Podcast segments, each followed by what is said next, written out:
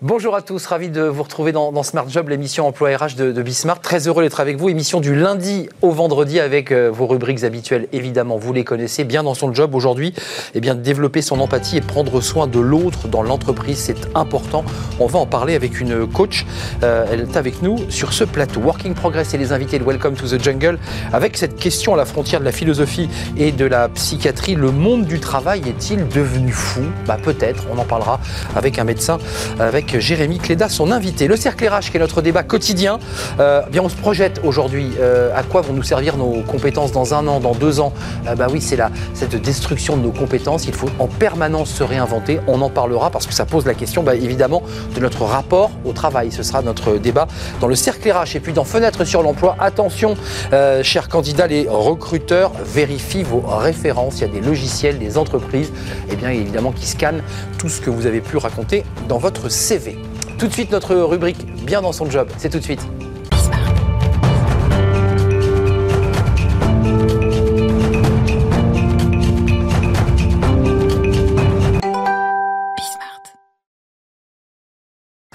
Bien dans son job, développer son empathie, prendre soin de l'autre en entreprise. Aujourd'hui, c'est une émission un peu, un peu cohérente, j'allais dire, parce qu'on va parler des compétences, on va parler du travail qui rend un peu fou, puis on va parler de ceux qui essaient, j'allais dire, de soigner les salariés, de les accompagner euh, bah, lorsque le travail est trop difficile, quand on a des difficultés au sein de l'entreprise. Géraldine Manier, merci d'être avec nous, euh, fondatrice de la communauté le, Vent Bleu.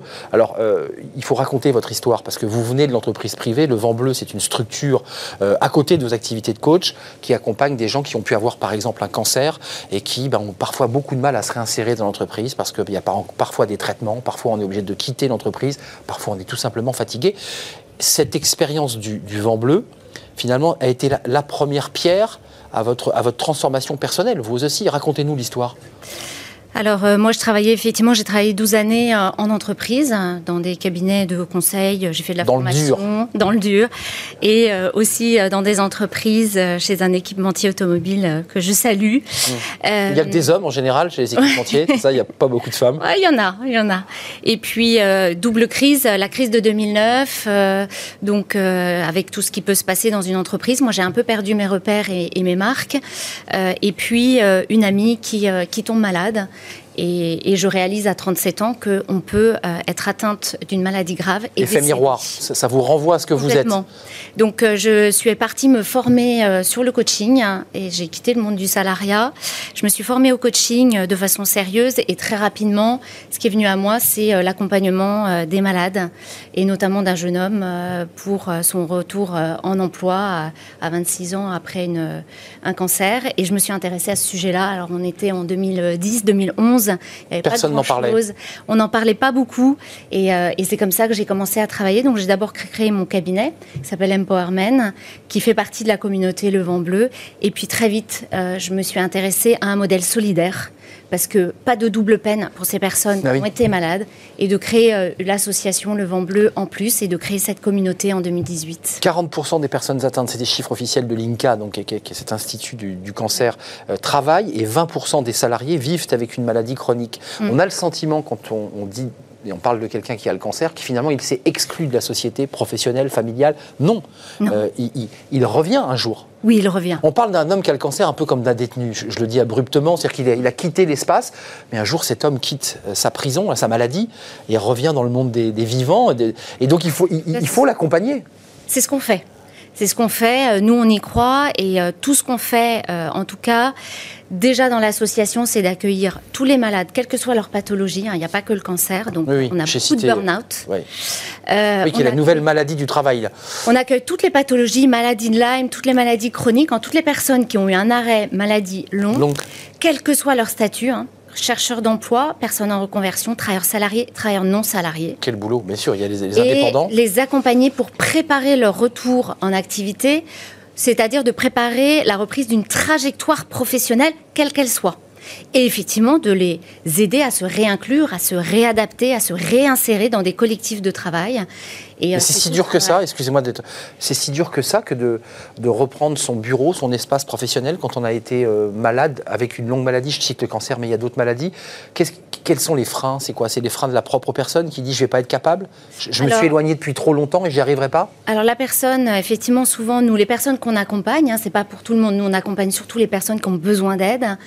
Euh, effectivement, il y a une perte de confiance en soi euh, très nette, euh, parce que les, les, traitements et la maladie ont créé des troubles, parfois des troubles cognitifs qui sont totalement invisibles et qui sont méconnus. C'est-à-dire que mémoire. voilà, problème de mémoire, de concentration, problème dans les open space, des, des, trous de mémoire, des, des, mots qui ne viennent pas, des oublis et le bruit aussi qui gêne. Le bruit qui gêne et donc ces personnes ont des, en fait des, des problèmes invisibles et, du coup, ils ont du mal à oser en parler en entreprise, à oser dire voilà, moi je vais avoir des besoins spécifiques.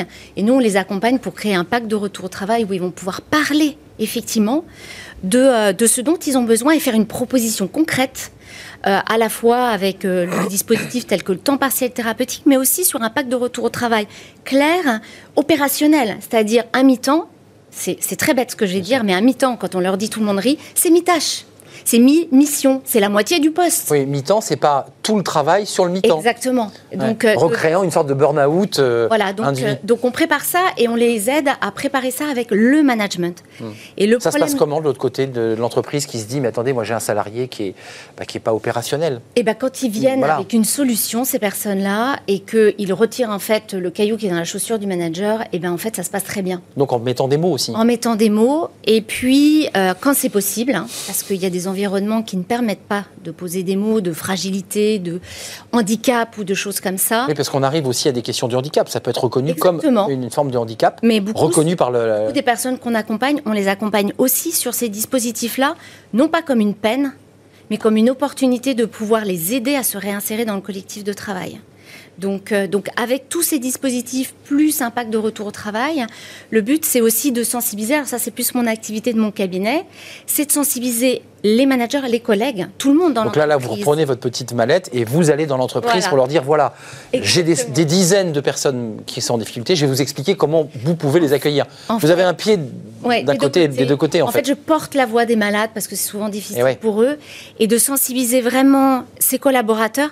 En fait, ils sont pas euh, malveillants et, et quand ils ont des mots maladroits ou qui blessent la personne, c'est pas parce qu'ils sont malveillants c'est parce qu'ils sont maladroits, ils sont très mal à l'aise. La maladie, mmh, le deuil, euh, tout, tout ça, ça. On ne sait pas quel mot mettre. Exactement. Mmh. Les gens sont mal à l'aise et, les personnes sont mal à l'aise et c'est méconnu. En fait, c'est de la méconnaissance euh, plus que de la malveillance. c'est vrai. Et, quand on, méconnaît, on, bah, on, fait des bêtises, on, commet des erreurs. Bah, et, et c'est pas grave. Et nous, on travaille aussi avec euh, ces salariés pour leur dire il n'y avait pas de malveillance, c'était maladroit parce qu'ils étaient mal à l'aise. Euh, ceux qui nous regardent, Jérémy mmh. euh, J'avais une petite question, ce qu'on avait parlé sur le plateau aussi il y a quelques semaines. Il y a aussi des gens d'entreprise, ce ne sont pas eux les malades, Et les malades, c'est leurs enfants, leurs conjoints. C'est vrai, les aidants. Parfois, vous voyez, ils prennent six mois, un an d'arrêt. Euh, est-ce que l'élargissement Est-ce qu'il faut accompagner aussi ces gens-là parce que quand ils reviennent, d'où l'élargissement. Euh, effectivement, dans ma démarche, il y a eu la communauté Le Vent Bleu et en fait, quand on a commencé à réfléchir, on est un projet d'économie sociale et solidaire pleinement. On a été accompagné et je les salue aussi par Entropia et Sec. C'est un, projet solidaire et il n'y a pas que ces personnes-là. En fait, quand on travaille à sensibiliser, oui, c'est l'environnement de ces personnes. Aussi, voilà, sur les mots et, les, les handicaps invisibles. Alors j'aime pas trop dire ce là mais en tout cas les besoins spécifiques. Et qui ne se voient pas physiquement en tout cas. Eh bien, on travaille pour tout le monde parce qu'il y a mille et une euh, raisons, mille et une personnes qui ont dans l'entreprise euh, besoin qu'on prenne soin d'elles. Ça peut être le deuil, hein, ça peut être un divorce, ça peut être mmh, un enfant malade, ça peut être un salarié qui aide sa famille euh, financièrement euh, parce qu'il y a des problèmes. Ça peut être aussi, ça peut être l'alcoolisme, le burn-out, le suicide, les addictions, les, addictions et, et l'endettement. C'est mille et une choses qui viennent impacter en fait la vie de chacun. Géraldine Magnier, malheureusement le, le, temps est terminé. Vous aviez écrit un livre voudrais que vous nous le citiez, et puis l'éditeur, pour ceux qui veulent, qui veulent, en savoir plus. Voilà, on le voit après la maladie, le, travail. Après la maladie, le travail, par, c'est édité chez Henrik B Édition, qui vient de gagner un prix des petits éditeurs. Donc le prix des petits éditeurs, toujours intéressant de, voilà, de valoriser ceux qui sont des artisans de, de l'édition. une vie est possible après une grave maladie. On peut reprendre le chemin du travail, il faut le savoir. Le vent bleu, pour ceux qui voudraient pousser votre porte, c'est aller sur le site du vent bleu, on est bien d'accord Oui, et m'appeler euh, directement, et puis on accueille euh, tous ceux qui Vous êtes les bienvenus, voilà, si vous avez des difficultés. On voit beaucoup que c'est sur le non-dit et le dialogue aussi que tout ça se reconstruit. Oui, on travaille sur tout ça. Merci, parler en vérité. Merci Géraldine Magnier d'être venue sur notre plateau. La suite de notre programme, vous allez voir, on ne va pas être totalement dépaysé d'ailleurs, puisque ça fait un peu écho à tout ce qu'on vient de se dire sur ce plateau. Est-ce que le travail est en train de nous rendre fous? Euh, bah, Peut-être, peut-être. On en parle avec les invités de Welcome to the Jungle. C'est notre rubrique Working Progress. Retrouvez Work in Progress au cœur de Smart Job en partenariat avec Welcome to the Jungle.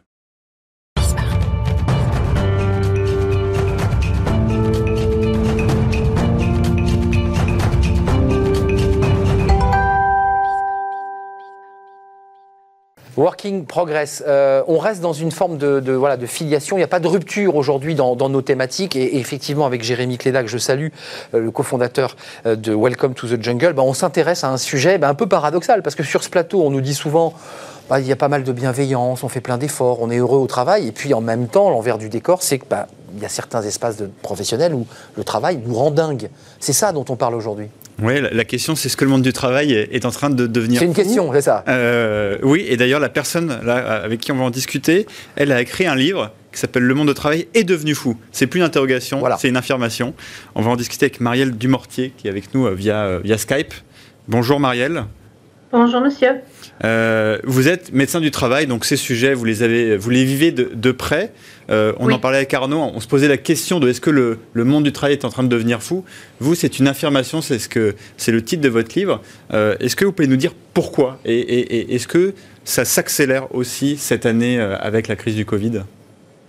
Alors, la, crise de la Covid a révélé plein d'autres problématiques dans le travail. Hein. C'est-à-dire que euh, essentiellement, ça a été le télétravail euh, en, mode forcé au, mois de mars et, des tas de problématiques liées à, cette nouvelle organisation du travail. Mais d'une façon plus générale, il est vrai que j'ai vu le monde du travail complètement se transformer, se modifier depuis 30 ans que j'exerce ce métier de médecin du travail. C'est-à-dire qu'autrefois, quand un, salarié se plaignait de son travail, c'était toujours en des termes docteur c'est trop lourd, docteur il y a trop de poussière, docteur il y a trop de bruit. Maintenant on n'entend plus du tout ce, ce genre de problème. Il est vrai qu'il y a eu d'indéniables progrès faits euh, pour les manutentions, contre l'empoussièrement, contre le bruit. Mais maintenant, dans nos consultations, on entend docteur, j'en peux plus, docteur, je suis épuisé, docteur, on m'en demande trop. Comme si finalement la, surcharge euh, mentale avait supplanté la surcharge physique. Même si la surcharge physique n'a évidemment pas complètement disparu. Hein. Il y a encore des métiers qui demeurent très, très physiques. Mais n'empêche que même dans ces métiers physiques, les plaintes sont essentiellement du côté de la santé mentale. On, est dans une espèce de, de toujours plus avec toujours moins de moyens une intensification avec une complexification des tâches. Hein. C'est-à-dire que chaque salarié doit en faire beaucoup plus, et ça, quels que soient les métiers. Et en plus, il doit faire des tâches euh, de collègues qui euh, sont soit partis à la retraite et n'ont pas été remplacés, soit sont, ont été affectés à d'autres tâches. En, tout cas, ces tâches, elles sont affectées à des salariés très très souvent sans aucune formation. Et que du coup, pour, euh, pour chacun, c'est compliqué. Marielle, une question de Jérémy Clédard. Oui, en fait, dans, dans, dans votre livre, euh, je, je l'ai lu parce que je trouve que c'est un sujet cette année qui est important. Il y a, une phrase qui m'a beaucoup marqué. Vous dites le travail, c'est jamais neutre sur un individu. Euh, soit il le construit, soit il le détruit. Euh, on a l'impression qu'il y a un peu deux scénarios, un scénario très positif, et d'ailleurs c'est peut-être ce dont on parle parfois en plateau, un scénario bienveillant, constructif qui avance, et sinon, l'alternative, il n'y en a pas vraiment. L'alternative, elle est, elle, elle est extrêmement, extrêmement dure. Mm. Euh, voilà, ce sentiment de donner toujours plus et à la fin, tout, euh, tout s'écroule. Euh, comment aussi ça se reflète dans les gens que vous voyez qui disent qu'ils en peuvent plus C'est des burn-out, c'est des dépressions. comment ça se concrétise Et vous, d'ailleurs, comment vous les, les aidez à, à passer cette étape? Alors, déjà, pour répondre à la première partie de, votre question, oui, il n'y a pas de neutralité dans le travail. C'est-à-dire qu'un travail, euh, et, c'est vrai pour 80% des, salariés, c'est-à-dire la grande majorité des salariés trouvent dans le travail du plaisir. Et, de plaisir euh, en, source de reconnaissance, on se grandit dans le travail. Mais parfois, quand le travail sabote personnalité, là, ça vous abîme. Et, quand la santé est abîmée, euh, ça, peut avoir des conséquences à peu près sur toutes les sphères. Hein. C'est-à-dire que ça peut être des conséquences sur la sphère psychique, avec des dépressions, avec des burn-out, avec parfois malheureusement des suicides. Euh, mais ça peut être aussi des, pathologies d'ordre cardiovasculaire. On considère actuellement qu'il y a un infarctus du myocarde sur deux qui n'a d'autres causes autres que le stress. Donc vous voyez, c'est quand même énorme. Ça peut être des maladies digestives, des maladies dermatologiques des maladies gynécologiques. Enfin, vraiment, toutes les sphères peuvent être impactées par cette souffrance au travail. Marielle, excusez-moi. Marielle, excusez-moi. Le travail, c'est pas la santé. Donc, enfin, c'est cette chanson comme ça qu'on s'amuse à chanter ou à fredonner. Le travail, c'est la santé, le travail ou pas? On n'arrive plus. Si, si, le travail, c'est la santé, parce qu'on constate que, les, que les, les, gens privés de travail, notamment les chômeurs, sont encore en plus mauvaise santé que les, que les salariés que ceux qui, ont du travail. Hein. Donc le travail, c'est vraiment de la santé. Simplement, pas n'importe quel travail et surtout pas fait dans n'importe quelles conditions. Hein. Et si vraiment j'ai souhaité écrire ce livre, c'est vraiment pour, pour faire un, un, constat qu'actuellement, on, on, est parti sur, euh, sur un terrain qui est vraiment extrêmement dangereux pour euh, les travailleurs et donc pour les, les hommes et les femmes que nous sommes. Vous, vous êtes aussi en direct avec, euh, pas que avec les gens, euh, en tout cas les salariés et potentiellement les gens qui souffrent. Hein. Euh, votre métier aussi fait que vous êtes en contact avec les entreprises. Quand vous leur parlez de ces risques et de, de ce côté donner toujours plus qui, qui va, enfin, qui marche, qui marche plus, qu'est-ce qu'elles vous disent? Est-ce qu'elles est comprennent? Est-ce qu'elles vous disent d'une certaine manière, on n'a on pas le choix, il, il, faut s'en sortir. Sinon, on meurt. En cette année. que, comment, comment on arrive un peu à, à arbitrer ce sujet avec, avec les entreprises?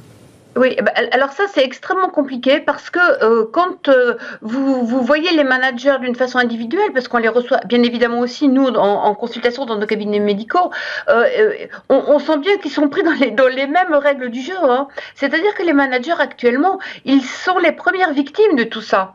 Alors certes, ce sont les acteurs parce que c'est eux qui déploient ces nouvelles organisations du travail, mais ce sont aussi les premières victimes voilà, ils, sont pris aussi eux-mêmes dans des injonctions paradoxales. Parfois, ils, savent très très bien que les objectifs qu'ils donnent à leurs euh, subordonnés seront complètement irréalisables, mais on leur demande de faire ça parce qu'eux-mêmes seront évalués sur, sur ça, si vous voulez. Euh, hein, donc finalement, tout le monde est, un petit peu pris dans, dans, le même cercle vicieux. Marielle, euh, un, peu d'histoire. Il y, a eu la, vie industrielle, il y a eu des films, il y a eu des livres qui l'ont raconté, la souffrance des ouvriers devant leurs machines, dans les mines, évidemment. Et puis, il y a cette quatrième révolution qu'on appelle la révolution numérique. Oui. Elle impacte comment les salariés? Puisqu'on voit que malgré euh, euh, bah, les améliorations du cadre du, travail, il y a énormément de souffrance. Euh, le numérique impacte aussi énormément les salariés. Oui, bien sûr, parce que le, numérique a permis déjà un contrôle permanent de l'activité des tâches. avec une demande pour les managers notamment de faire un reporting incessant de leur activité ça déployait des procédures euh, et finalement chaque salarié est très contraint par, par ces procédures et finalement euh, n'a plus, enfin, et, a, perdu de l'autonomie et de l'attitude décisionnelle dans ses activités. Donc ça, c'est un coup psychologique. Et d'autre part, l'informatique a, a, brouillé les pistes entre la vie privée et la vie professionnelle. Si vous voulez, les, frontières sont, ne, sont plus du tout claires pour les gens et, et c'est ce bien ce qu'a montré aussi ce télétravail là dans, dans, dans cette période de confinement que, que l'on vit, enfin, dont, on sort à peine. Euh, juste un mot, l'État dans tout ça, parce que on voit bien que c'est un duel, parfois un face-à-face entre une entreprise mm. et un collaborateur. Puis il y a quand même un autre acteur, c'est quand même la puissance publique. Elle joue le jeu, elle va assez loin, c'est compliqué. Comment ça se passe? Comment vous regardez cette question de de ce triptyque finalement? Ben, vous savez, il y a des lois déjà, donc il faudrait que chacun puisse les, respecter. Euh, il y a aussi euh, notre parole à nous de, professionnels de la santé au travail, euh, et, nous sommes là vraiment pour porter dans, l'espace public de l'entreprise tout ce qu'on entend dans, nos, dans nos consultations. Hein. Ensuite, après, il y a les inspecteurs du travail qui sont là pour faire respecter la, loi. Mais enfin, ce que je voulais dire quand même, c'est que dans les entreprises, on entend de moins en moins de déni par rapport à ces sujets-là, et, et les employeurs sont vraiment conscients que s'ils n'arrivent pas à régler cette problématique de la souffrance au travail, ils y perdent en productivité. Ça a un coût pour eux. Mm. Et que, et que, là, vraiment, par ce biais-là, on commence à pouvoir réfléchir avec eux euh, sur cet aspect-là. en, en en, fait, il faut arrêter de considérer que, chaque salarié est, un athlète de haut niveau. En fait, c'est ça. maintenant, il doit donner toujours plus chaque jour. Mais, la différence avec un athlète de haut niveau, c'est qu'il n'y a jamais de ligne d'arrivée. Hein. Et ça, on s'y épuise. Alors, on s'y épuise psychologiquement et on s'y épuise aussi physiquement, bien évidemment. Vous avez une dernière question, Jérémy, très court Non, très, courte. C'est vrai que pour finir, dans votre livre, vous parlez beaucoup du terme de déshumanisation. Oui. Euh, est-ce que aussi, par exemple, c'est votre rôle en tant que médecin du travail de, bah, rappeler que euh, l'humain, il est un peu au cœur des relations euh, euh, Est-ce que c'est ça maintenant aussi votre fer de lance? Complètement, complètement. Remettre l'homme au centre des priorités. Ne, ne faire que le travail s'adapte à l'homme et non pas l'homme au travail. On, voit trop souvent des organisations qui se mettent en place et après on dit aux salariés bah, débrouillez-vous avec ça. Ben, peut-être qu'il faut réfléchir maintenant complètement à l'envers, c'est-à-dire que euh, un être humain, il a des besoins physiologiques, il a des limites respectons-les et, adaptons le travail à l'homme. Merci Marielle Dumortier, médecin du travail et auteur de ce livre euh, passionnant, Le monde du travail est devenu fou. Moi j'avais dit est-il devenu fou? Votre titre c'est Est devenu fou aux éditions du Cherche Midi. Merci Marielle d'être venue nous rendre visite. Euh, la suite de nos programmes, toujours sur cette thématique, travailler demain avec Jérémy Cléda et, son invité, euh, bah, justement sur Cyrix, psychosociaux comme on les appelle.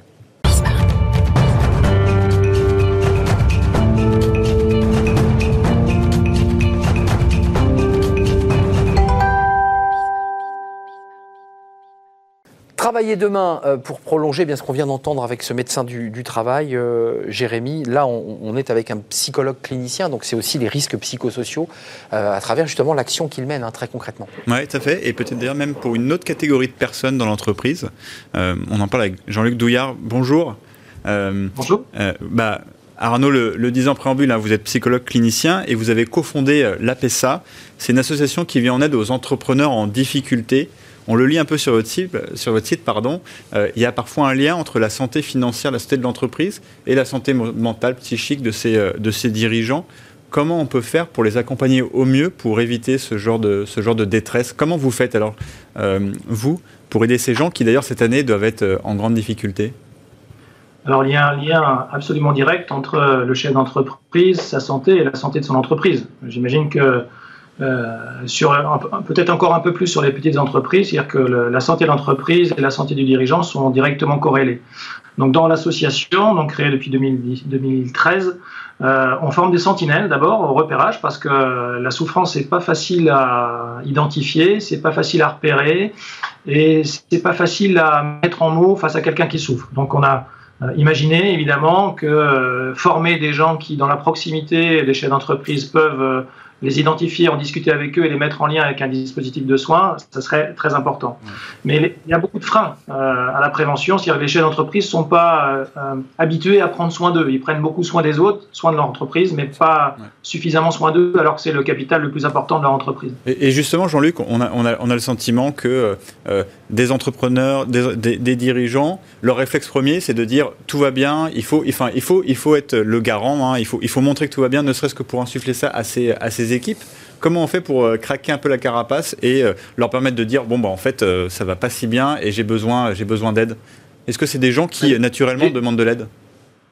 Déjà, c'est culturellement, le chef d'entreprise, et puis dans ses formations et dans sa responsabilité multiple, il est effectivement plutôt un, meneur. les entrepreneurs, ils ont l'habitude d'anticiper, de s'occuper un peu de tout ça. en fait, il y a tellement de freins qu'il faut que nous, on soit en capacité en face de pouvoir identifier déjà les situations difficiles. Et Dieu sait si cette année, il y a des chefs d'entreprise qui traversent des moments extrêmement difficiles, voire dramatiques pour leur entreprise et pour eux-mêmes. Donc, euh, contourner un petit peu ces freins à la prévention, c'est imaginer d'abord qu'il y a des gens qui souffrent et ça se voit, et il y a aussi beaucoup de gens qui souffrent beaucoup et ça se voit pas ou ça se voit de moins en moins. Ça veut dire qu'il faut plus directement aller voir les gens que l'on connaît euh, dans notre entourage et qui vivent des moments difficiles pour euh, leur demander simplement est-ce que je dois m'inquiéter pour toi ou pour vous? Et si je dois m'inquiéter pour toi ou pour vous, euh, à quel degré, voilà, à quel point je dois m'inquiéter pour vous, parce que même les plus durs et les plus résistants, euh, ceux qui manifestent le moins la souffrance, ne sont pas forcément ceux qui souffrent le moins. Et en allant très directement avec des questions simples leur demander, en fait, ça fait souvent lâcher la carapace. Juste Jean-Luc, on entend dans ce que vous dites qui vient faire écho à notre médecin du travail. Il y a des collaborateurs qui sont en souffrance parce que surcharge de travail, et il y a des chefs d'entreprise qui souffrent parce que finalement ils sont face à une, sensation d'échec. Euh, c'est plus dur de déverrouiller, d'ouvrir la porte d'un chef d'entreprise. Il y a, l'orgueil, il y a la fierté, il y a, l'idée que bah, ils sont le chef et que les chefs ça pleure pas, ça ne souffre pas. Il y a de ça un peu? Oui, c'est beaucoup plus difficile parce que d'abord, effectivement, ce sont des meneurs et des entrepreneurs, et puis bah, ils s'occupent beaucoup des autres. Et encore une fois, il n'y a pas non plus, je ne sais pas si vous l'avez évoqué avec le médecin du travail, mais il n'y a pas non plus de service de santé au travail dédié aux dirigeants. Bah euh, voilà, donc euh, on n'a pas d'obligation à prendre soin de sa santé quand on crée son entreprise, quand on la reprend ou quand on hérite d'une société ou d'une entreprise familiale. Donc c'est peut-être ça aussi euh, les perspectives, c'est d'imaginer des services de santé au travail dédiés aux dirigeants pour leur donner l'habitude un petit peu plus tôt quand tout va bien d'aller rencontrer un médecin ou un psychologue pour parler de son projet, euh, avec l'idée qu'au bout d'un moment, euh, éventuellement même au bout de quelques années, si un jour ils rencontrent des choses très difficiles, soit dans leur vie personnelle, soit dans la vie économique de l'entreprise, parce qu'on peut être touché par les deux, euh, d'avoir déjà un peu un interlocuteur avec lequel il y a du lien pour aller un peu plus tôt parler de ces difficultés. Une question un peu attendue, hein, mais avec l'année qui s'achève, qu'est-ce que vous, vous avez constaté? Est-ce que vous avez une, recrudescence de cas euh, inquiétant, alarmant auprès de cette population? Euh, Et, qu'est-ce que vous attendez un peu là pour, euh, pour 2021 Comment on peut se préparer à, la suite? Alors évidemment, donc nous on a en plus des, je dirais, du dispositif APESA classique qui est développé à partir des tribunaux de commerce. On a 76 aujourd'hui juridictions qui ont adopté et développé APESA dans leur, à partir du tribunal de commerce. On a ouvert un numéro vert à partir de fin avril avec euh, voilà, les, soutiens de CCI France et Emma France et Harmonie Mutuelle. Et là, on a depuis euh, à peu près 1500 appels, en plus des dispositifs APESA local. Ça veut dire que sur cette année, on est à peu près à 1300 prises en charge de chefs d'entreprise en souffrance aiguë, parce que APESA, c'est un dispositif de prévention du risque suicidaire des chefs d'entreprise. C'est pas simplement la prévention du mal-être, c'est vraiment la détection du risque suicidaire. Ça veut dire que, évidemment, depuis 8-9 mois, euh, il y en a qui souffraient déjà et qui continuent à souffrir et qui sont en difficulté, mais il y a surtout toute une tranche de chefs d'entreprise qui n'étaient pas en souffrance fin février, fin mars, qui n'avaient jamais rencontré de choses difficiles ils sont aujourd'hui choqués, sidérés, sous anesthésie, euh, avec euh, tout ce que l'on peut essayer de leur proposer pour euh, tenir un petit peu. Mais on n'a pas forcément beaucoup plus sur les APSA classiques de situation de crise, mais parce que les tribunaux ont été aussi confinés et fermés pendant un certain temps, et beaucoup d'institutions aussi. Il y a beaucoup d'assignations qui ne se sont pas faites, donc dans les tribunaux, on a retardé aussi un peu les échéances. Mais on a beaucoup d'inquiétudes pour 2021, que ce soit dans le monde économique ou dans le monde de la santé.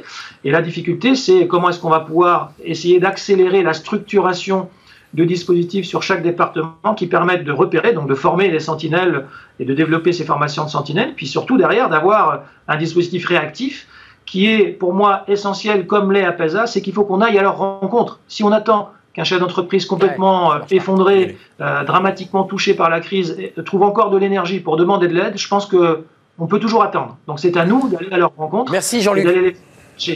Merci Jean-Luc. C'est vraiment passionnant. D'abord, c'est intéressant d'ouvrir cette fenêtre euh, pour parler des chefs d'entreprise en souffrance, parce que c'est vrai qu'on parle beaucoup des collaborateurs sur ce plateau, ce qui est tout à fait normal, mais c'est vrai qu'on ne se tourne jamais vers eux pour savoir comment ils vont et comment ils subissent aussi les coups qu'ils prennent sur la tête, parce que c'est des moments difficiles. Je parle évidemment en présence d'un chef d'entreprise qui est sur ce plateau.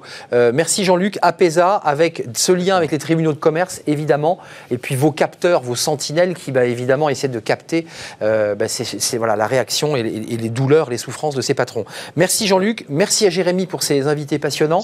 Euh, on se retrouve demain. Euh, là, vous savez, je ne me suis pas trompé. Hein. ça sera d'ailleurs notre, ça sera d'ailleurs notre dernière euh, ensemble. Ça sera, ça sera voilà, un petit moment de, petit moment d'émotion. Voilà, après ces six mois de, de, partage de cette rubrique, on fait une courte pause évidemment parce que sinon je, vais avoir comme ça l'émotion qui va se voir. Ça va faire couler le maquillage.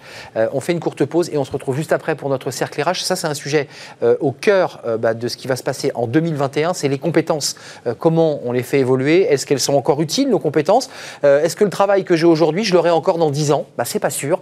Euh, tout ça est évidemment euh, en train d'exploser. On en parle sur ce plateau dans notre débat. Le cercle c'est tout de suite après cette courte pause.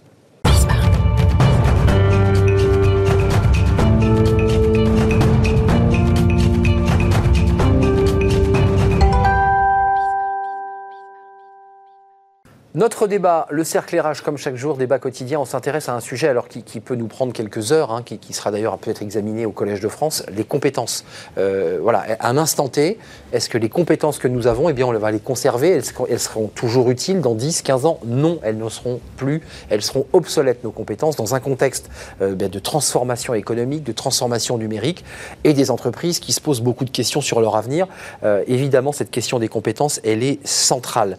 on en parle avec mes invités parce que ça pose aussi la question du travail, euh, des plans sociaux qui se préparent, euh, de la façon dont euh, un candidat ira se présenter à un recruteur, avec quelles compétences, avec quel bagage, et qu'est-ce que le recruteur, lui de son côté, attend évidemment des candidats qui poussent la porte de son entreprise. C'est un débat profond. Euh, Laurent Butel, merci d'être avec nous, directeur France de Digrid. Euh, je l'ai bien présenté. En, un mot, Digrid, c'est quoi? C'est, Quelle est la, fonction de l'entreprise Digrid? Digrid, on est une, plateforme de montée en compétences. Ce qu'on fait, c'est on travaille avec les organisations pour essayer de connecter tout le, tout le système apprenant, enfin tout le learning à des compétences, et ces compétences-là à des opportunités. Alors, euh, on précise, parce que vous êtes sur ce plateau aussi, parce que vous sortez une étude qui est assez incroyable, mhm. la, main invisible des compétences, avec une étude avec des tableaux, tout ça est plutôt bien fait, il faut aller la voir, mm. sur qu'est-ce que certains pays attendent euh, de, la créativité, de la tech, quels sont les métiers plébiscités dans, dans 10 ans. Et là, là encore, étude passionnante. On va la commenter avec vous euh, dans, quelques instants. Benoît Serre est sur le plateau. Je suis ravi de, vous retrouver, Benoît. Bonjour. Euh, vous êtes le, vice-président de l'Association nationale euh, des DRH. Vous êtes senior partner au, BCG. le BRH, le, la NDRH, rappelons-le, qui quand même regroupe là, on vous parlait au nom, entre guillemets, de 11,5 millions De, salariés. Ça, nos 5000 adhérents représentent en fait 10 millions, un peu plus de 11 millions de salariés un peu plus de 11 millions de salariés. On va faire le point avec vous. Euh, des articles intéressants dans Entreprises et Carrières que, vous signez, justement, qui sont des articles de prospective. Je vous invite à, découvrir les articles de Benoît Serre. Jean-Marie Tuillier, merci d'être avec nous. Euh, directeur Business Unit Emploi Territoire au cabinet RH euh, BPI, donc qui est un cabinet de conseil leader. Enfin, c'est un, un cabinet de référence. De référence. Voilà, c'est écrit leader sur votre site en conseil RH. D'abord, cette question un peu philosophique. Euh, il y a des études de, Dell, l'informaticien, qui, euh, sortait une étude qui, date un peu, mais qui, est d'actualité, qui disait mais dans 30 ans, les métiers qu'on fait aujourd'hui auront euh, pour la moitié, voire plus, puisqu'on a le chiffre, c'est 80%, je crois, de tête, auront disparu.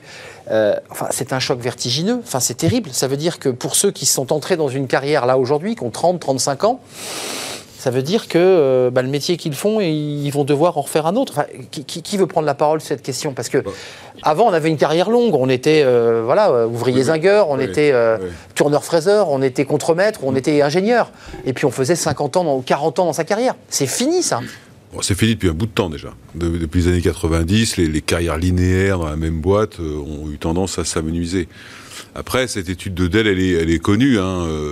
La seule petite différence de ce qui s'est passé, c'est que la crise que nous connaissons, en fait, a accéléré et va accélérer ce phénomène de transformation. Et donc, quand on dit 30 ans, si ça se trouve, c'est 20 ans. Euh, ce qui se passe. Parce que l'une des réponses à la crise, on le voit, hein, c'est euh, euh, l'accélération de la digitalisation, les évolutions des modes de consommation. Il y a un certain nombre de choses comme ça qui sont en train de structurer, qui ne sont pas nouveaux mais qui, sont euh, dans une phase d'accélération parce que cette crise mondiale, enfin, moi quand je parle de cette crise, j'ai toujours un chiffre en tête. Fin avril, 50% de l'humanité était confinée. On n'a jamais connu ça. À l'arrêt. À l'arrêt, donc on n'a jamais connu ça. Vous avez vu les chiffres allemands ce matin, jamais ils ont connu. Enfin, donc on ne sait pas ce qui se passe globalement. Et donc les entreprises, parmi les éléments de réponse, il y en a des tonnes, on en parlera, mais il y a notamment le phénomène de la digitalisation qui ne va ne faire qu'accélérer la statistique poussée par, euh, par Dell. Et que donc 30 ans, ça me paraît bien long. Donc c'est peut-être même plus court. Euh, qu'est-ce que vous en pensez, euh, Laurent Butel? Parce que dans votre étude, on voit bien quand même ça, ce phénomène-là. Euh, Tout à fait. Et sur, bah, pour répondre sur ce point-là, en effet, nous, en termes de, données qu'on a réussi à récolter, c'est on voit que l'obsolescence va même arriver encore plus tôt de 1, 3 ou 5 ans. Mmh. Et on voit qu'en France, on reste assez, pro, assez préservé, mais on voit que les personnes qui ont été auditées pour notre étude, en France, à 5 ans, on est à près de 35% de personnes qui sont inquiètes sur l'obsolescence de leurs compétences. Après, bon, il y a des pays qui sont en, mauvais, en pire position que la nôtre. Hein. Si on parle de l'Inde, en l'occurrence, on monte jusqu'à 70% parce que à, à 5 ans et on va parler à un an, on est à, on est à 40%. Oui, parce que l'Inde est porteur aussi oui. d'ingénieurs, d'informatique, et donc ça bouge énormément et ça, ça, se déplace très vite. Il y a quand même ce chiffre, 39% euh, disent que la, la, pandémie a bel et bien accéléré leur besoin mm -hmm. d'acquérir de nouvelles compétences, donc ça rejoint ce que dit Benoît Serre. Cette est pandémie est un accélérateur, un transformateur, euh, et 85% des, en, des emplois de 2030 n'existent mm. pas encore, ce qui est l'envers du décor, c'est-à-dire ça revient à dire ce qu'on évoquait tout à l'heure, 80% des emplois, ben on ne les connaît pas, c'est des emplois à inventer. Qu'est-ce que vous leur dites à vos entreprises? Parce que là, côté entreprise, BPI, vous les rencontrez, euh, elles vous disent, moi, c'est un peu l'étude d'Igrid, euh, ben nous, on n'a plus besoin de marketeux, de communicants, de... Non, non. Nous, on a besoin de tech, d'informaticiens. C'est ce qui ressort, en tout cas pour la France, euh, c'est plébiscité. Euh, c'est ça. Tout à fait, oui. C'est on...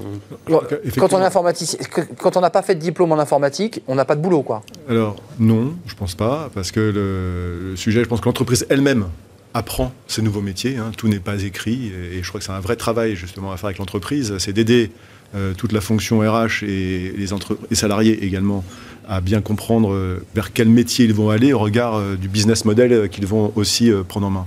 Il y a deux points, à mon avis, qui me semblent importants euh, à souligner par rapport à ce que vous dites. D'abord, c'est que les ingénieurs sont aussi en risque par rapport aux nouvelles compétences de demain euh, que des ouvriers. Il hein. ne faut pas croire que l'ouvrier est moins en risque ou plus en risque que l'ingénieur. Hein. Mmh. L'ingénieur doit se former aussi. Hein, parce exactement, que... exactement. Donc, toutes les encore.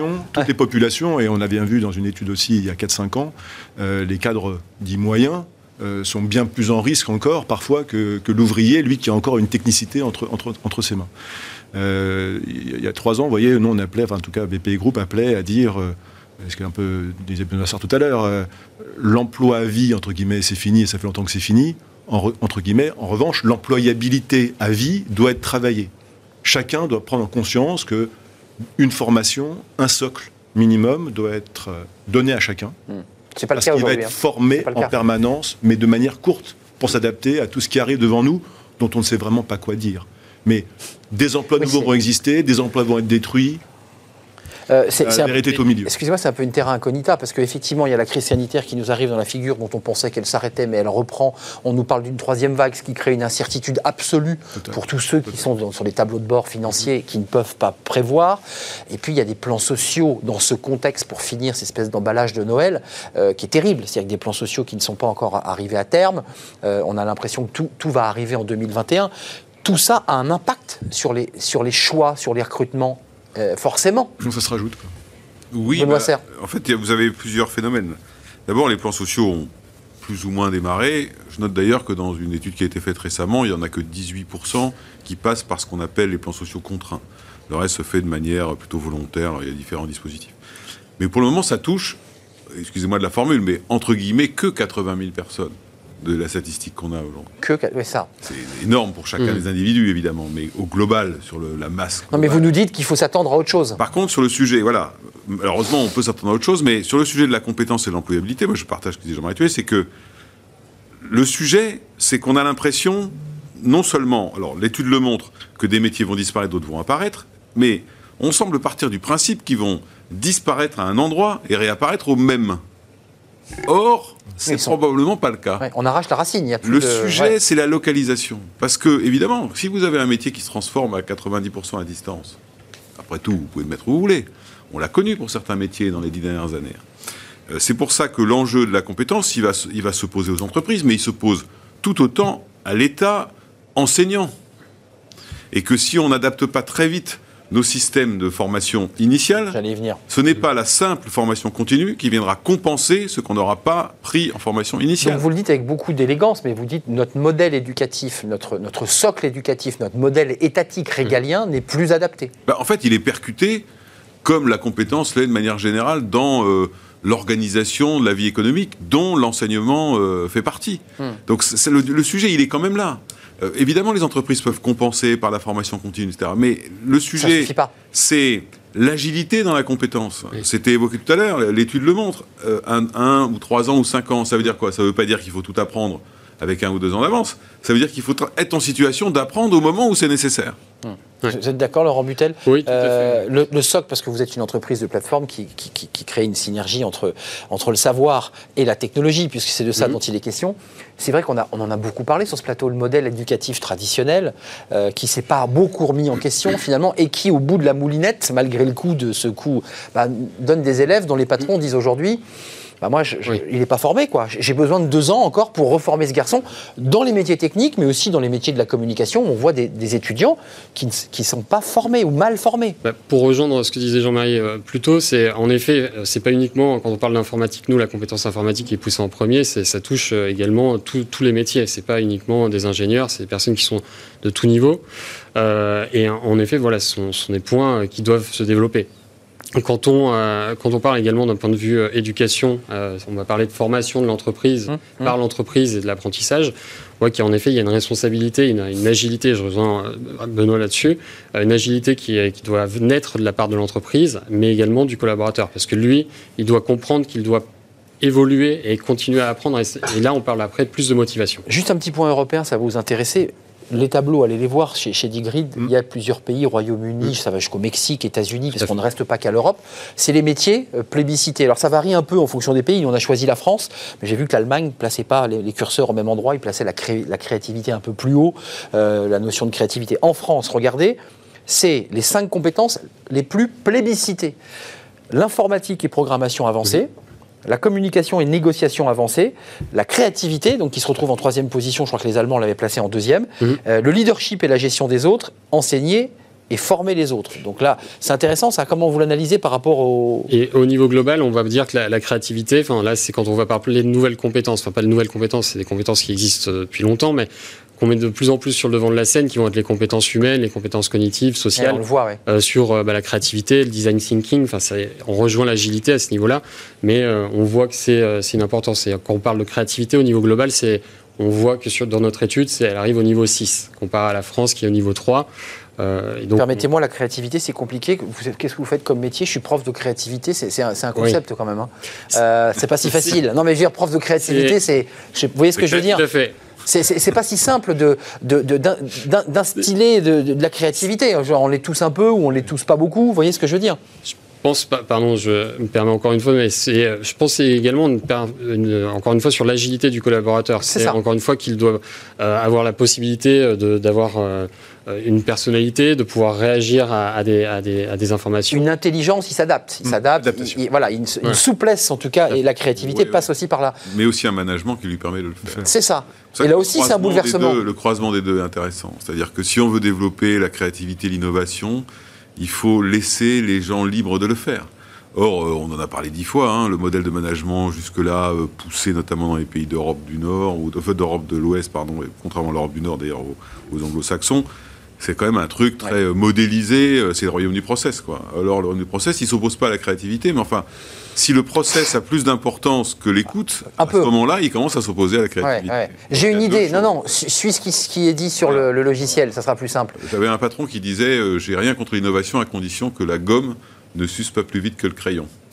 Moi, je trouve que c'est pas mal. C'est une très bonne phrase. Euh, concrètement, ça pose une question, cette question des compétences, de la formation initiale, de la formation continue tout au long de la vie. Alors, il y a des dispositifs en France, euh, on transfère son DIF sur, sur ce compte euh, formation, où on peut bénéficier d'un certain nombre d'heures. Euh, et puis, ça, pose aussi la question de la responsabilité de l'entreprise. Elle est dans une situation historique, l'entreprise. C'est sur le plan moral, j'allais dire presque. Qu'est-ce qu'elle va faire, l'entreprise? Elle, elle va fermer le, le robinet, elle va être d'une incroyable sur les compétences, ou il faut qu'elle continue à absorber, j'allais dire, euh, ce choc social? Parce qu'elle a un rôle à jouer dans cette histoire-là. Oui, je la mettrais même sur deux plans. Euh, L'entreprise, par rapport à la compétence, elle se doit d'abord d'avoir euh, ses salariés au, bon niveau, à la bonne place au bon moment. Donc avec les compétences qui lui est nécessaires pour, encore une fois, réussir son modèle économique. Mais c'est pas tout. Aujourd'hui, je pense que c'est pas tout et c'est pas uniquement cela. L'entreprise doit aussi avoir un regard sur cette employabilité externe. Et avant, c'était ça un petit peu le focus. L'entreprise se concentrait vraiment sur les compétences de ses salariés. Je forme mon personnel pour produire ce qu'il doit faire. Voilà. Et demain, avec justement toute cette euh, agilité demandée euh, et euh, cette mutation des métiers qui est plus territoriale hein, qu'au sein même de l'entreprise, l'entreprise doit être aussi en capacité d'assurer l'employabilité de son salarié à l'extérieur de l'entreprise. Parce que ce qu'on est en train de dire, c'est que ça va bouger. Donc euh, les compétences, euh, tout le monde n'est pas capable de les acquérir. Et on a vu que le temps d'acquisition est aussi très long. Et ça, c'est un problème aussi que met la crise aujourd'hui, c'est que tout ce temps d'acquisition d'une compétence est remis en cause par des crises brutales comme on les vit aujourd'hui. Benoît Serre, j'ai l'impression que ça fait 20 ans que je pose la même question à des invités euh, tous experts de, leur sujet, c'est de se dire mais comment on absorbe le choc social? On voit bien qu'il y a une mutation, une accélération des technologies, de la transformation numérique, et on voit bien que ça laisse des salariés sur le bord de la route, qui ne pourront pas être formés, euh, qui certains n'ont pas envie de l'être, euh, certains n'ont pas les compétences pour l'être. Ça veut dire qu'il y a un choc social qui doit être absorbé pour, pour basculer, parce que là on est véritablement dans une bascule, un moment de bascule. Mhm. Et là, il y a de la casse. Mhm. C'est terrible. Mais, euh, il y a du frottement. Si vous regardez l'histoire du travail et des compétences depuis 25 ans, euh, elles ont déjà énormément changé. C'est très exponentiel. Donc, et globalement, on a su euh, s'y adapter. je ne suis pas sûr qu'on puisse dire que le chômage de masse que connaît la France vient de là, en fait. Il vient pas de vrai, là. Par contre, l'accélération, et ce que disait Jean-Marie sur le temps est important, l'accélération de la transformation des compétences issue de cette crise, encore une fois, c'est une accélération, c'est pas une création, va poser un problème majeur qui est euh, la question des seniors dans l'emploi. Parce que les dans l'emploi sont déjà euh, maltraités en France par rapport à d'autres. 45 ans 50 alors ça, c'est l'absurdité administrative qui a décidé qu'on était seniors à 45 ans. Ça ne veut pas dire grand-chose. Ah, plutôt, moi, je parle plutôt de 55 ans. C'est ça. 45 ans, ça veut dire grand-chose. Mais et, là, là le, danger, il est là. Alors maintenant, vous posez la question du rôle social de l'entreprise. C'est une vraie question, en fait. Moi, j'ai toujours pensé, on, parle beaucoup, vous savez, de la RSE. Alors, responsabilité sociale, et, je pense que la première des responsabilités sociales d'une entreprise, comme le dit Jean-Marie, c'est garantir non seulement des salariés euh, motivés, engagés, euh, respectés, reconnus, etc., mais aussi employables là ou ailleurs. Il n'y a rien de pire que ce qu'on appelle les exclus internes de l'entreprise. C'est-à-dire des gens dont plus personne ne s'occupe parce qu'ils font leur boulot. Et puis un jour, leur boulot s'arrête. Et en fait, on ne sait pas. Et on ne sait pas où les mettre. Donc, c'est une affaire de prévision et c'est carrément sur la table des DRH. Ça, c'est leur responsabilité. Ça, c'est la nôtre. Donc, c'est penser l'avenir. C'est penser l'évolution d'un collaborateur dont on sait que son métier sera obsolète ou il va disparaître et l'amener à pouvoir basculer et le garder. Oui, c'est identifier les métiers en croissance, en décroissance. Il y a d'ailleurs un outil juridique parfait qui existe pour ça, qui a été créé par les ordonnances de 2017, qui s'appelle la gestion des emplois et des parcours professionnels, la GEP qui prévoit qu'une entreprise peut, par accord, en plus par accord avec les syndicats, donc fondé sur le dialogue social, la possibilité d'identifier en amont et annuellement les métiers qui progressent, les métiers qui régressent et les métiers qui stabilisent. Ça, c'est une première donnée intéressante. Le temps file, Laurent Butel, juste pour votre étude, pour ceux qui vont s'y pencher, c'est 29 pages, donc il faut quand même avoir un tout petit peu de temps de la lire, mais c'est un travail assez titanesque. Qu'est-ce que vous en tirez, vous, en quelques mots bah, Qu'est-ce qu'on peut en tirer de cette étude Sur les, grandes tendances, on, bon, encore une fois, on parle des, compétences technologiques qui sont euh, en, première ligne, en effet. On va parler euh, des compétences, encore une fois, humaines, euh, mais également sur un point que je rejoins également Benoît et Jean-Marie, sur faut qu'il y ait euh, une analyse des compétences et une transparence sur les compétences. C'est-à-dire que, en effet, le collaborateur euh, qui arrive peut-être en fin de carrière, on ne sait pas réellement ses compétences, on les connaît juste par rapport à son diplôme, mmh. mais on ne sait pas ce qu'il a fait entre-temps, parce qu'à côté de l'entreprise, il apprend. Comment il s'est bonifié Sauf que, voilà, on n'a pas cette visibilité-là dans les organisations, où on commence à peine à essayer de l'avoir.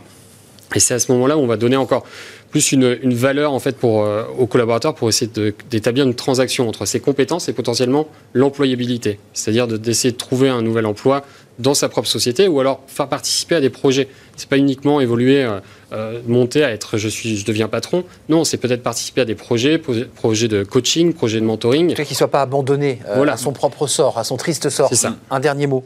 Oui, je, pense que c'est important. Je reviens sur ce que dit Laurent. il y a un acteur qui est clé aussi, euh, parce qu'on parle d'entreprise, on parle DRH. Euh, pour le coup, euh, les représentants du personnel sont clés. Mm. Eux-mêmes doivent être mis dans le mouvement, parce qu'ils sont en dialogue social. Eux-mêmes doivent être contribuer à cette notion de créativité et donc la réalité du terrain, même si on parle de prospective, important, c'est ça, la réalité du terrain n'est pas toujours maîtrisée par ces acteurs. Bien sûr. Donc l'ensemble des partenaires doivent vraiment se retrouver pour dire comment accompagner cette mutation euh, qui est à la fois quotidienne, mais qui doit en même temps regarder dedans. Benoît Serre, pour conclure, c'est le débat qu'on a aujourd'hui, il est un peu étrange parce que ça aurait pu être un débat très froid sur les compétences et sur la manière dont on les gère, mais là, c'est les compétences à l'aune d'un choc économique sans précédent. c'est plus compliqué. En fait, c'est un débat de compétitivité, c'est un débat de tension sociale, et on parle beaucoup du choc économique. Alors peut-être vu de ma fenêtre, moi je pense que le choc social, la facture sociale, est pire que le choc économique qui nous attend. Si on fait, non, mais je- ça, c'est pas pour être Non, désespérant. non, mais il faut dire les choses. Il faut dire les choses. Voilà, et, et donc je rebondis Il y a un débat sur le social, ouais. Le rôle des organisations syndicales est fondamental parce que ce n'est plus possible d'avoir des et de l'État aussi parce que c'est plus possible d'avoir des, des négociations qui durent trois mois pour changer une fiche de poste à l'heure où les métiers peuvent changer en 48 heures.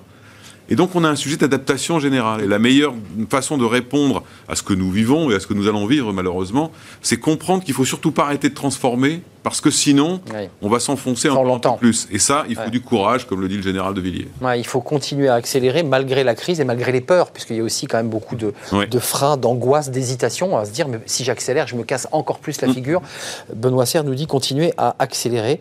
Euh, merci à vous de nous avoir euh, éclairé. On va essayer de suivre ce dossier, qui est à la fois un dossier éminemment technique, puis qui est un débat de société qui, nous est posé. Vous, les jeunes qui entrez sur le monde du travail, ou vous, les seniors, bah, qui avez envie, évidemment, de continuer à garder votre job euh, jusqu'à 60 de 63 ans, puisque la question, euh, oui, puisque Bruno Le Maire, vous avez vu, a évoqué l'idée de reprendre le, débat sur les retraites. Ce n'est pas le sujet du jour. Benoît Serre, merci, vice-président de la NDRH, Jean-Marie Tuillier, directeur euh, Business Unit Emploi Territoire au cabinet euh, RH BPI, et puis Laurent Butel, directeur France de Digrid. Tout à. Je l'ai bien dit, hein. vous avez vu, parce que j'ai failli, avec cette étude, je ris sur ce, ce, mot, mais avec cette étude intéressante, allez la voir. Nous sommes en retard, fenêtre sur l'emploi, c'est tout de suite. attention, vous les candidats, les recruteurs vous observent, on en parle. Fenêtre sur l'emploi vous est présenté par Le Bon Coin, le bon partenaire de vos recrutements.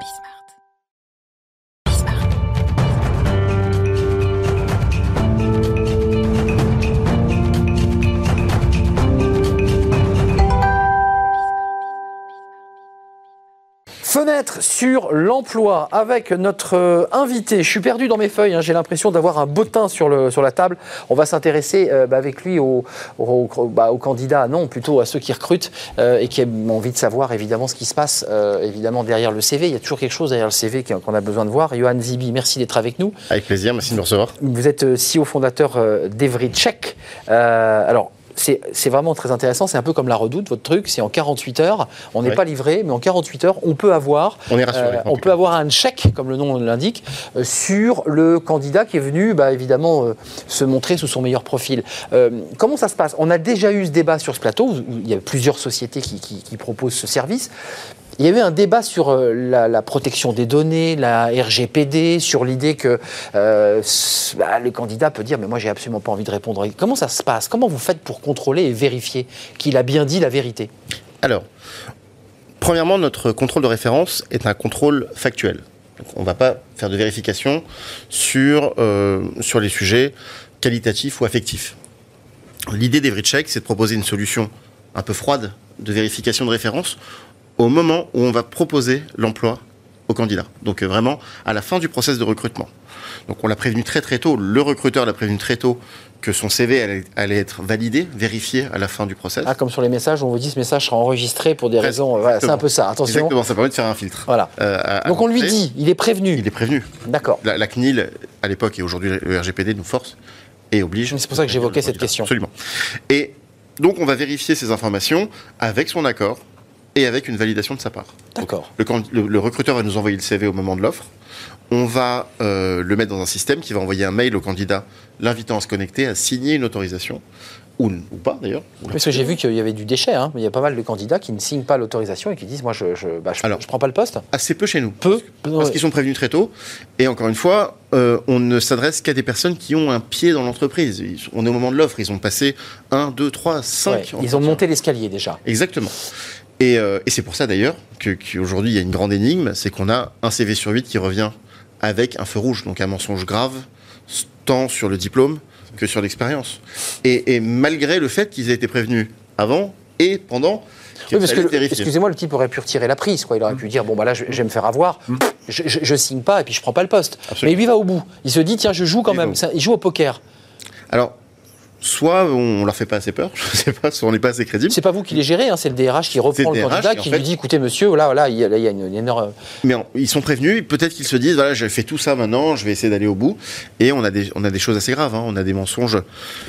On a tout type de clients aujourd'hui. Du CAC 40 à la TPE. Et euh, on a des mensonges sur des diplômes euh, dans le médical, par exemple. Donc des choses très très graves. C'est du pénal C'est sérieux. On a. C'est-à-dire euh, qu'on s'attribue une, euh, ah, un a- diplôme médical qu'on n'a pas. Absolument. On en a, eu beaucoup. Euh, on a des mensonges dans la banque, dans la finance, chez des avocats. On a, a de partout. Et, euh, et c'est surprenant. Les temps sont durs. Euh, L'entreprise, ça, ça lui permet quoi? De gagner du temps? En un mot L'entreprise. Vous, vous euh, n'apparaissez jamais Excusez-moi. Ah euh, si, si, nous, nous, on intervient, on n'est on est, on n'est pas en marque blanche euh, D'accord. à la fin, Donc- donc ça passe pendant les tunnels des vrais euh. D'accord, mais vous n'intervenez pas physiquement avec le candidat, c'est-à-dire que c'est pas vous qui. Non, on a juste une interaction digitale, entre guillemets. Donc en fait, c'est quoi? C'est un algorithme qui va aller chercher un peu dans tous les tuyaux Alors, pour voir. Il y, a, il y a de la techno, mais il y a aussi des humains. Il y a surtout des humains. Aujourd'hui, Méfiez-vous, hein, ça, si vous êtes suivi par un homme en impair et en chapeau, euh, C'est ça, c'est c'est c'est ça. vrai check. Si, euh, alors la grande différence, c'est qu'on ne fait pas d'enquête, on fait de la validation. Non, non, en mais fait, je, je taquine, bien Ouais, sûr. ouais, je- je- légalement, c'est pas la même. euh, Ouais, c'est ça, c'est détective privé en ça, fait. Euh. Euh, mais nous, on intervient, il, il signe une autorisation et puis il va compléter. Dire mon BTS, je l'ai eu dans ce lycée et je l'ai eu. Parce que vous savez, on a le fameux euh, niveau BTS. Mmh, c'est ça, c'est quelque ça. chose qui est hein, très français. Euh, valider le diplôme validé Exactement, ou je l'ai passé, passé. D'accord, c'est très différent. C'est très, c'est très limite. On a également euh, sur les emplois, à quelle date je suis entré, mois, année. Donc, euh, vous avez travaillé ici de 2014 à 2015, ça peut être janvier 2014, décembre 2015, donc c'est deux mois ou deux ans, mais ça s'écrit pareil. Donc euh, c'est du mensonge par omission. Euh, et on a, j'étais chef de produit, en fait, j'étais à l'entrée. Enfin, il y, a- il y a plein de, plein de sujets. Avant de nous quitter, quand un, un- vous avez cité des diplômes médicaux, c'est excessivement grave, c'est pénal. Évidemment, on soigne grave. des gens et on- il faut les soigner avec des diplômes, mais on arrive à récupérer un candidat qui a, qui a fait un petit mensonge et, et dont le patron dit Moi, je le veux parce que je trouve qu'il est bon, je trouve qu'il a, malgré ce mensonge, ou est-ce qu'il est rédhibitoire? Est-ce qu'il est couperet ce mensonge? Alors, nous, on n'intervient pas du tout après. Qu'on livre notre rapport, mais on, in- on invite nos, nos- nos clients à faire un entretien de restitution avec le candidat. Je vous donne un exemple. On a des personnes, des, femmes qui ont eu des enfants qui veulent pas laisser de trous dans leur CV. Et donc, du coup, on bouchait en haut et en bas. Et quand nous, on fait notre contrôle, on a des écarts parfois importants sur les dates. Donc, c'est du feu rouge. Et lors de l'entretien de restitution, elle explique qu'elle a enlevé 5 mois ici, puis 6 mois là. Euh, Ah oui, parce que. c'est rien de grave. Donc, du coup, la restitution est importante. Et c'est pour ça que l'humain est important dans ce genre de sujet. D'accord, donc c'est du, c'est c'est plus du feu rouge, c'est du feu orange. Exactement. C'est du feu orange. Merci de nous avoir éclairé parce que c'est important, vous qui nous regardez, les candidats, ne mentez pas sur vos CV parce qu'il y, a- Non. il y a des structures et les DRH qui vraiment euh, font aussi de leur côté leur boulot pour euh, bah, faire en sorte que voilà, tout soit carré. Merci euh, Johan Zibi, CEO et fondateur d'Evrycheck en Avec 48 heures. hein, c'est En 48 heures après que le candidat est oui, rempli. après les étapes. Merci de m'avoir accompagné, Jean-Marie Tuillier, Benoît Serre, jusqu'au bout de l'émission. C'était un vrai plaisir. On se retrouve demain pour de nouvelles aventures. Mer- Merci à Fanny Griesmer. Merci à, à Nils Charpentier, le réalisateur, et euh, évidemment à la technique et au son, à toutes les équipes. Et puis merci à vous qui réagissez sur les réseaux sociaux. Je serai là demain, bien entendu. D'ici là, portez-vous bien. Bye bye. Ouais, ça rigole plus maintenant.